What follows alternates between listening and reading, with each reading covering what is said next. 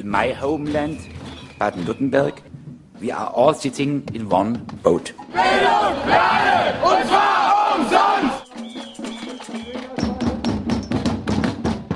Wir werden uns in der gesamten Region mit den Mitteln des gewaltfreien Widerstandes zur Wehr setzen. Herzlich willkommen bei Fokus Südwest, heute am Donnerstag, 12. Juli 2018, zusammengestellt bei Radio Dreieckland 102,3 MHz Freiburg durch Konrad. Zunächst zum Themenüberblick. LKA greift nebenbei massiv in Rundfunk und Pressefreiheit ein. In der letzten Zeit war beim Freien Radio in Hamburg, dem Freie Senderkombinat FSK, viel los. Ein rechtswidriger Spitzeleinsatz, die langjährige Überwachung eines Redakteurs durch den Verfassungsschutz und nun wurde am Mittwoch Anfang März auch noch ein Server beschlagnahmt, auf dem die Homepage des Freien Senderkombinats lief. Das geht alle an. Und wieder ist ein Wagenplatz weg.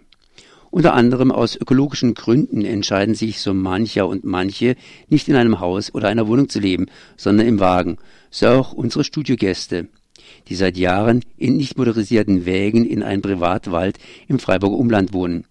Nach einer anonymen Anzeige müssen sie den Platz kommenden Mittwoch, kommenden Samstag räumen. Pestizidbericht für Baden-Württemberg. Der Naturschutzbund NABU hat im März den ersten Pestizidbericht in Baden-Württemberg veröffentlicht und damit eine Diskussion angestoßen.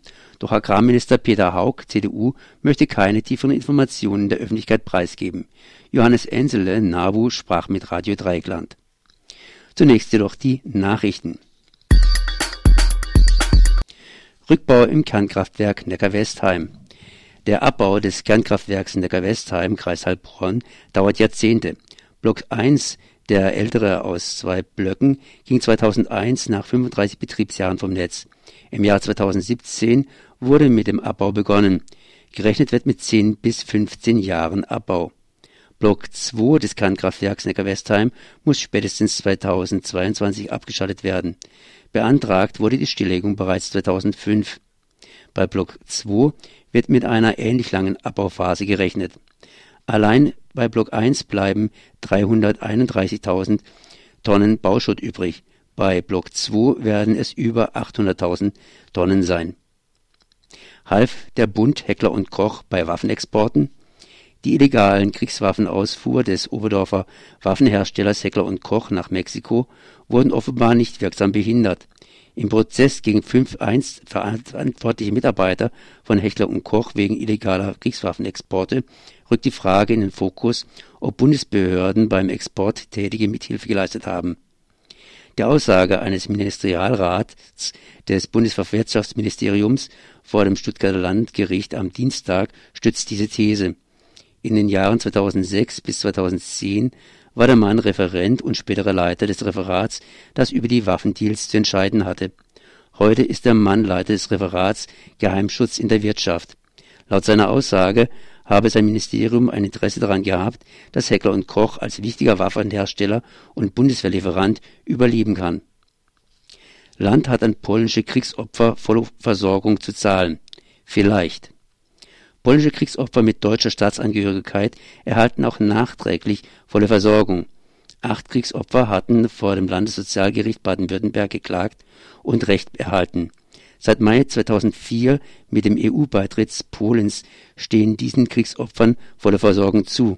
Erst 2009 wurden die Betroffenen von der Regierung von der Regelung durch die Initiative des Bundesministeriums für Arbeit und Soziales darauf aufmerksam gemacht.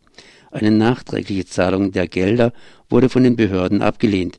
Mit dem Urteil des Landessozialgerichts Baden-Württembergs sollten nun die Nachzahlungen möglich sein.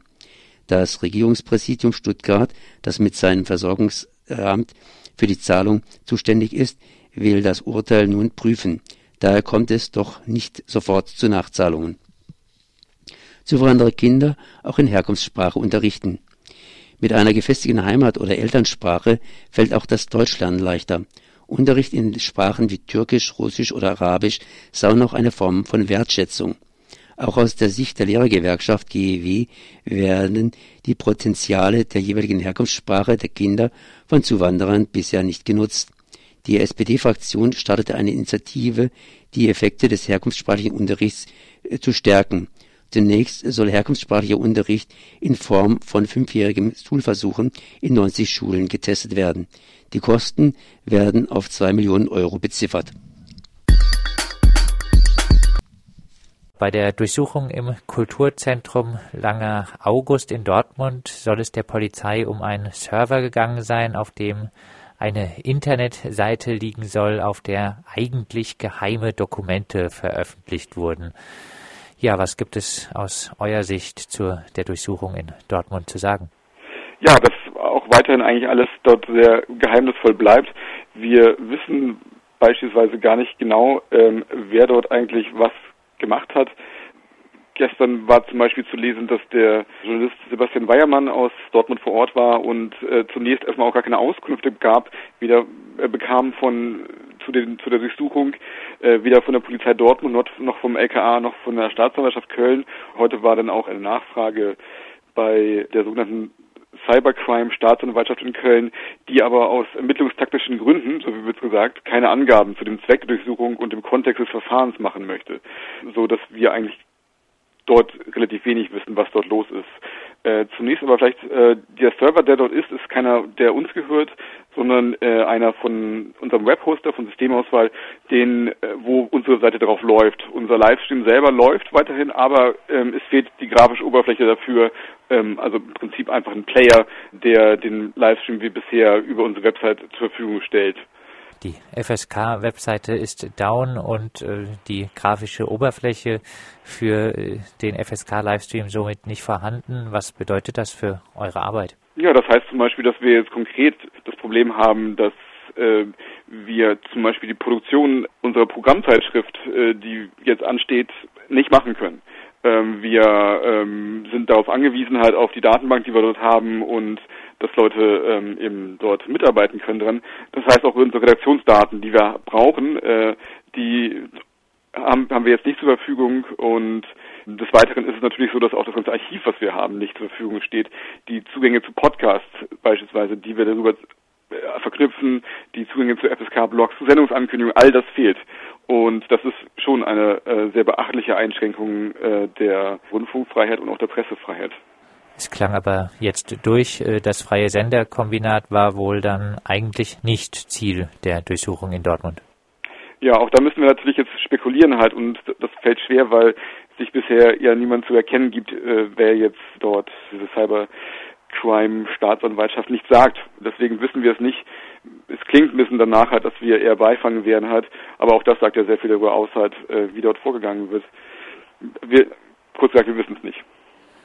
Zu den Jahrestagen des G20-Gipfels in Hamburg sollte gerade heute äh, am diesem Donnerstag das breit angekündigte Massenkornern stattfinden, was über FSK von 19 bis 24 Uhr akustisch begleitet werden soll.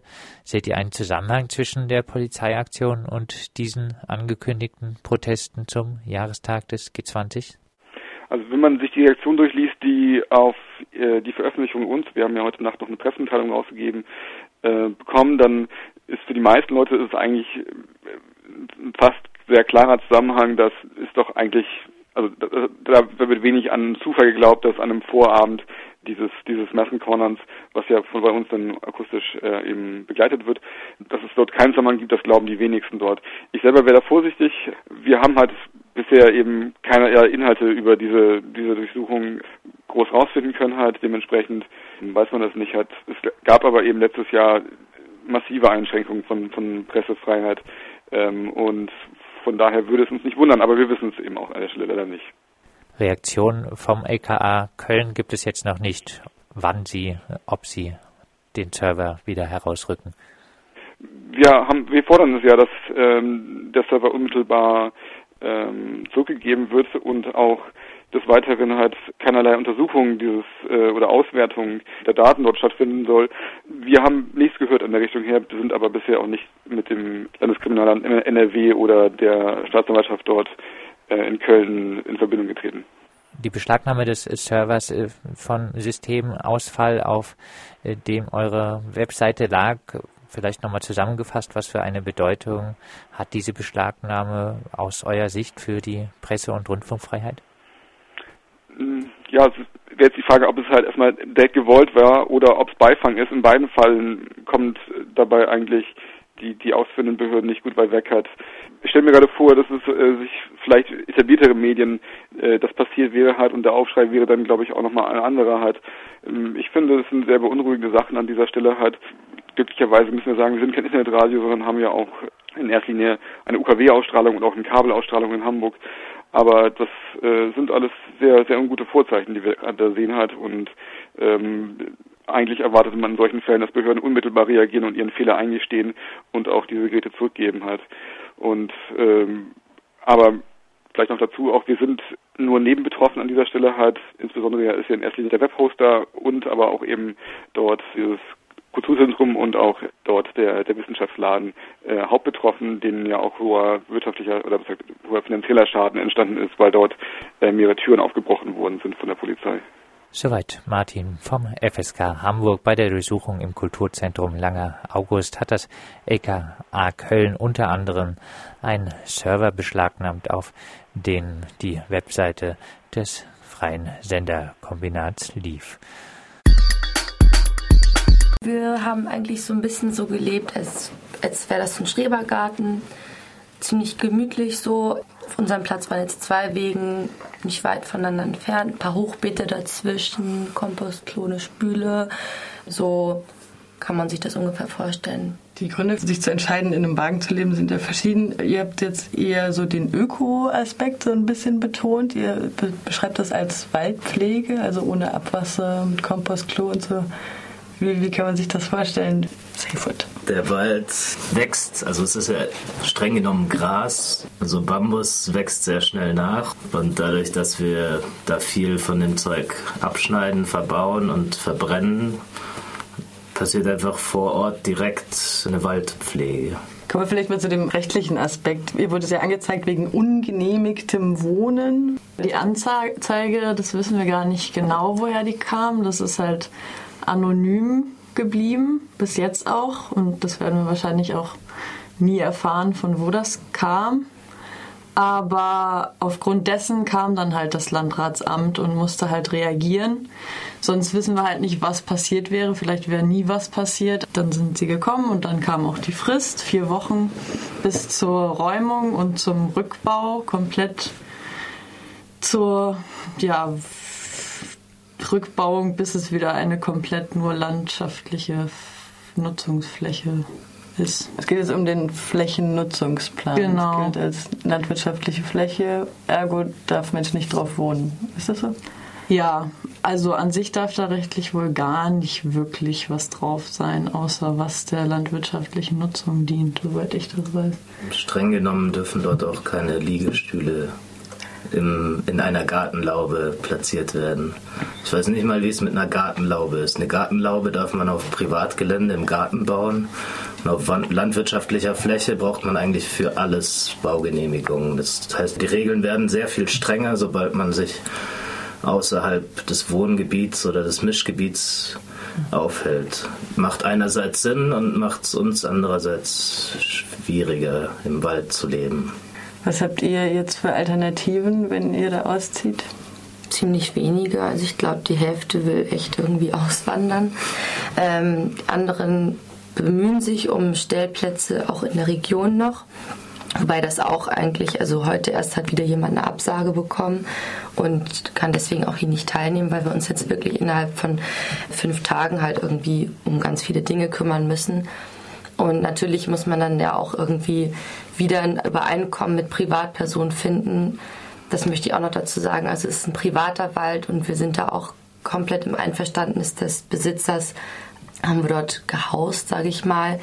Das hatte den Vorteil auch für ihn, dass es keine Eindringlinge in den Wald gibt, die halt irgendwie dort Blödsinn machen, keine Ahnung. Es war sozusagen gegenseitigen Vorteil, dass wir dort sind und tatsächlich auch so kaschiert, dass es gar keine sichtbaren Wohnflächen gibt. Es ist die Möglichkeit, dort herumzuspazieren, aber in den Teil zum Beispiel auch gar nicht hereinzuspazieren.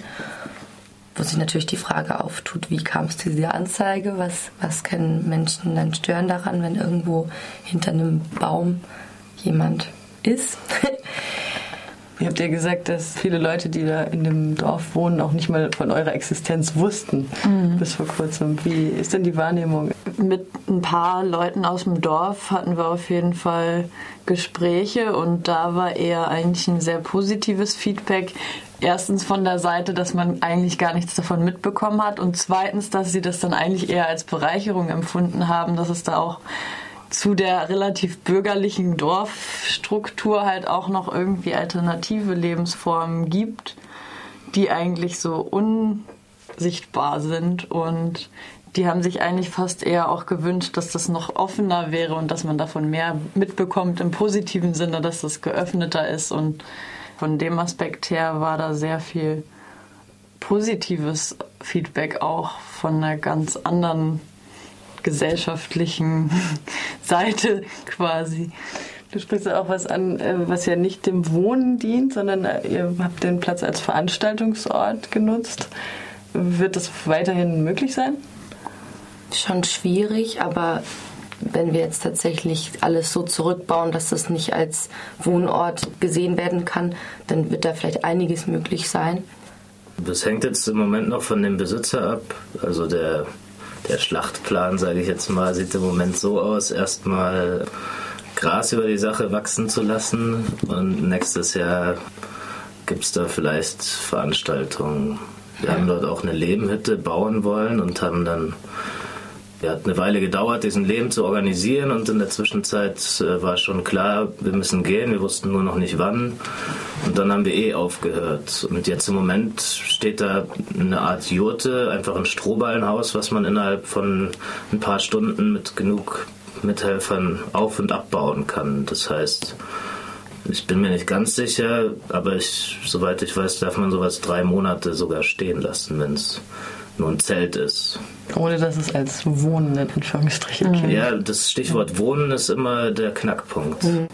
Und solange das einfach nur ein leerer Raum ist, ist das überhaupt kein Problem. Aber sobald da Stromleitungen, Kochstellen, Sitzgelegenheiten. Sitzgelegenheit, Aufenthaltsräume sind auch ein großes Thema. Man darf zum Beispiel für seine Waldarbeiter keinen Aufenthaltsraum einfach so in den Wald bauen. Sobald ersichtlich ist, dass es ein Aufenthaltsraum ist, braucht man eine Baugenehmigung. Also für euch steht jetzt außer Frage, dass ihr den Platz auch räumen werdet. Wir wollen ja auch nicht irgendwie Stress für den Besitzer irgendwie herstellen, sage ich mal. Also es ist ganz klar, dass wir gehen, äh, auch wenn es nicht unbedingt nachvollziehbar ist, was wir falsch gemacht haben. Es ist jetzt voll schön zu hören, dass es so auch positives Feedback gibt, aber ich kann mir halt auch durchaus vorstellen, dass viele Leute überhaupt nicht sich trauen, auf uns zuzugehen und uns halt vielleicht irgendwie auch einfach skurril finden, sofern sie überhaupt wissen, dass es uns gibt. Und die Idee war auf jeden Fall schon auch mit dem Lehmhausprojekt zum Beispiel dann den Raum zu öffnen, vielleicht irgendwelche Workshops anzubieten oder auch mal die Kinder aus dem Dorf einzuladen. Aber wenn man jetzt nur ein Jahr Zeit hat, und auch noch so sein privates Leben hat, also sprich berufstätig und so, dann kann ja niemand erwarten, dass man direkt schon mit dem ersten Augenaufschlag irgendwie Leute einlädt. Aber das ist ein bisschen tragisch, dass es nie dazu gekommen ist, sage ich mal, weil die, die Intention hatten wir auf jeden Fall. Ja, einerseits schon hatten wir die Intention, aber wir wussten auch nie so ganz, wie weit können wir das öffnen, bis dann der Punkt kommt, wo vielleicht jemand auch sich dagegen stellt. Und das ist jetzt halt sogar schon davor quasi gekommen, dieser Punkt. Das war halt für uns auch nochmal so, wie weit können wir da überhaupt gehen mit der Öffnung? Wie weit können wir dieses, obwohl wir uns eigentlich im äh, illegalen Raum befinden und wie weit sollten da andere von erfahren? Stichwort Skurrilität. Ihr werdet ja wahrscheinlich schon eher als ungewöhnlich wahrgenommen. Also sowohl im Umland als auch hier in der Stadt ist es wahrscheinlich nicht anders. Aber du wolltest ja auch nochmal betonen an Natur, dass ihr ja ganz normale Leute seid, in Anführungsstrichen, in der Ausbildung seid, berufstätig seid. Zum Teil seid ihr auch Künstlerin. Die Anzeige zwingt uns teilweise jetzt in die Nischen, die, die uns schon sozusagen, also in die Rollen, die uns schon aufgezwungen worden sind, dass wir jetzt vielleicht Wohngeld beantragen müssen, wenn wir uns überhaupt irgendwie das Leben in einer Stadt wie Freiburg leisten können. Das Wagenleben ist natürlich auch ein Versuch, das zu vermeiden und einfach friedlich irgendwo dann anders zu leben, trotzdem mit der Ambition Teil der Gesellschaft zu sein und alle Mitbewohner sind auch bemüht, das zu tun, also irgendwo Geld zu verdienen und klarzukommen. Also ich gehe jeden Tag zur Ausbildung und kann nur sagen, yo, ich äh, gebe mir Mühe, einfach so mitzumischen, wie es geht. Es ist auf jeden Fall sehr entmutigend, wenn niemand auf dich zugeht, aber dich anzeigt. So. Und das macht sehr viel Misstrauen. Und ich habe auch mit ein paar Leuten im Dorf geredet und die meinten so, ja, dann solltet ihr vielleicht nicht barfuß laufen oder vielleicht andere Frisuren tragen. Und ich denke mir so, warum fragt mich keiner? Ich, vielleicht trage ich eine komische Frisur, aber ich bin jeden Tag am Arbeiten. Ist das nicht genug? Bei Schattenparke, dem einzigen selbstverwalteten Wagenplatz in dieser Stadt, läuft demnächst der Mietvertrag aus. Ihr müsst gehen. Ich glaube, der Trend ist klar. Wollt ihr vielleicht nochmal dazu ein Wort verlieren? Ja, beim Rum, Rumtelefonieren. Ich habe noch ein, ein sehr großes Anliegen mhm. für unseren Mitbewohner. Er hatte eigentlich einen Platz, also einen Bauernhof, da war früher mal ein Wagenplatz, da war viel Trubel. Jetzt ist da nur noch Familie, jetzt gab es familienintern Trubel und jetzt konnte die nette Dame, die das immer alles zugelassen hat, drei Nächte nicht schlafen und hat ihm gestern gesagt, er kann doch nicht kommen, das wäre die nächsten drei Monate seine Lösung gewesen. Deswegen ist er heute auch nicht mitgekommen. Also noch der Aufruf, wenn irgendwer irgendwen kennt, bitte anrufen. Selbst wenn es nur eine Zwischenlösung für einen Monat ist, hilft ihm das sicher schon ruft einfach bei Radio Dreikland an, wir leiten das dann weiter oder schickt eine Mail. Es geht um, wie gesagt, einen nicht motorisierten Wagen. Also es ging auch nicht zwei. um zwei. Also es ging auch nicht um irgendwie Ölverpestung oder so. Genau, das alles ist auch nicht. Das also ich bin der Einzige, der dort einen motorisierten Wagen hat und mich hatten die auf dem Satellitenfoto nicht drauf. Ich muss jetzt offiziell nur meine Couch und meinen Wohnzimmertisch wegräumen. und noch eine, noch eine Sache zum Rechtlichen auf einer landwirtschaftlichen Fläche, wenn die brach liegt, ist es in Ordnung, dort komplett ohne Vertrag per Handschlag anderen Menschen zu ermöglichen, sich selbst zu versorgen. Das ist jetzt quasi mein aktueller Stand. Das heißt, mein Platz bleibt da einfach so, wie er ist. Die Couch und der Wohnzimmertisch sind weg und, und die Tabplanen sind weg. Und sonst verändert sich gar nichts. Also aber ich will dort auch nicht mehr sein, weil da sonst keiner mehr ist. Also das ist halt jetzt so gerade der Konflikt. Das heißt, äh, wir wollen halt schauen, dass die Lehmhütte vielleicht irgendwann mal Lehm bekommt nächstes Jahr und zur Lehmhütte wird, aber da versuchen wir halt einen legalen Weg zu finden. Also Wenn jemand Bock auf eine illegale Lehmhütte hat, meldet euch einfach hier. Es kann immer sein, dass es zu Stress naja, kommt. Ihr müsst immer ready sein, dass Im Moment ist es ja noch eine legale, jurtenartige Strohballenhütte, solange man sie nach drei Monaten wieder abbaut. Habt ihr vielleicht noch ein Schlusswort? Hat Spaß gebracht trotzdem. Ja. Sich nicht entmutigen lassen, aber ja, klar, es ist irgendwie total seltsam. So, klar versuchen wir jetzt irgendwie so positiv zu denken, weil was bringt es das jetzt die ganze Zeit zu weinen so?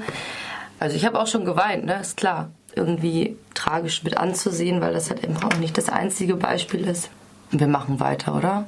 Mhm. Ja. ja, die Frage ist halt, komme ich wieder, wenn ich mhm. meine Zeit in Zukunft im Winter wollte ich sowieso immer in Portugal bleiben.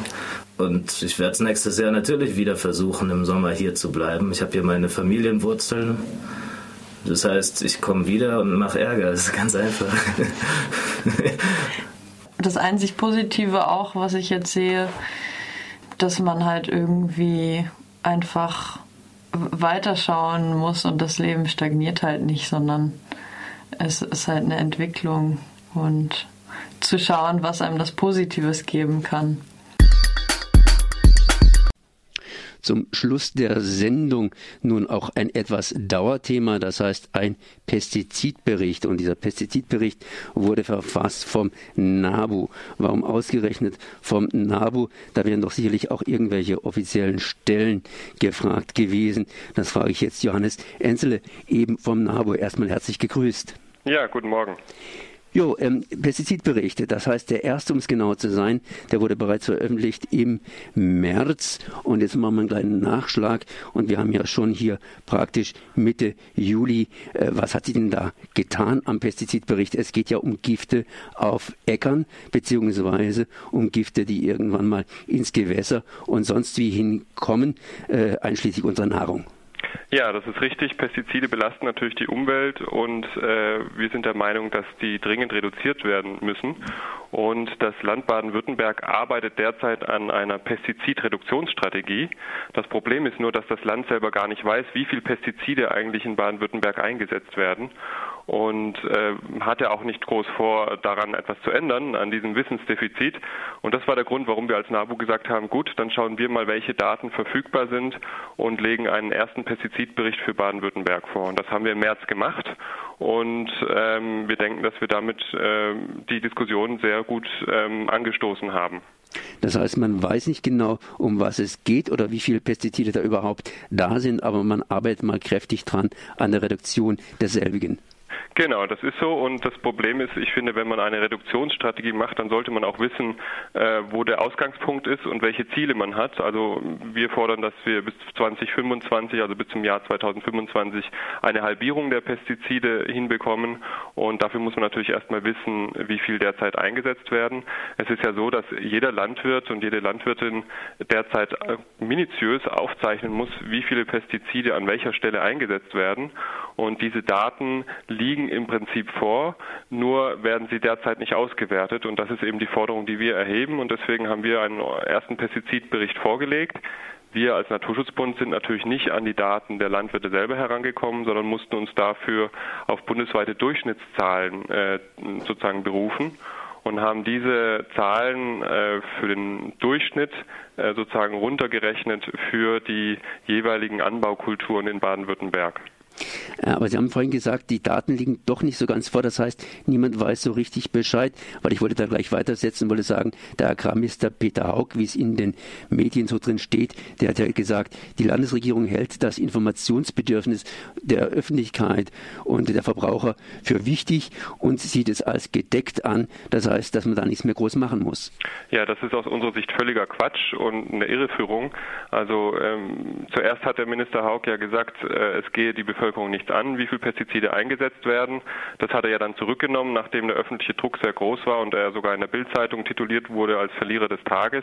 Da hat er dann zwei Tage später gesagt, äh, selbstverständlich werden wir die äh, Bevölkerung mit Transparenz sozusagen mitnehmen, um das Vertrauen wieder zu stärken in die Landwirtschaft. Das ist, haben wir sehr begrüßt, diese Aussage, aber seitdem ist nicht viel passiert leider.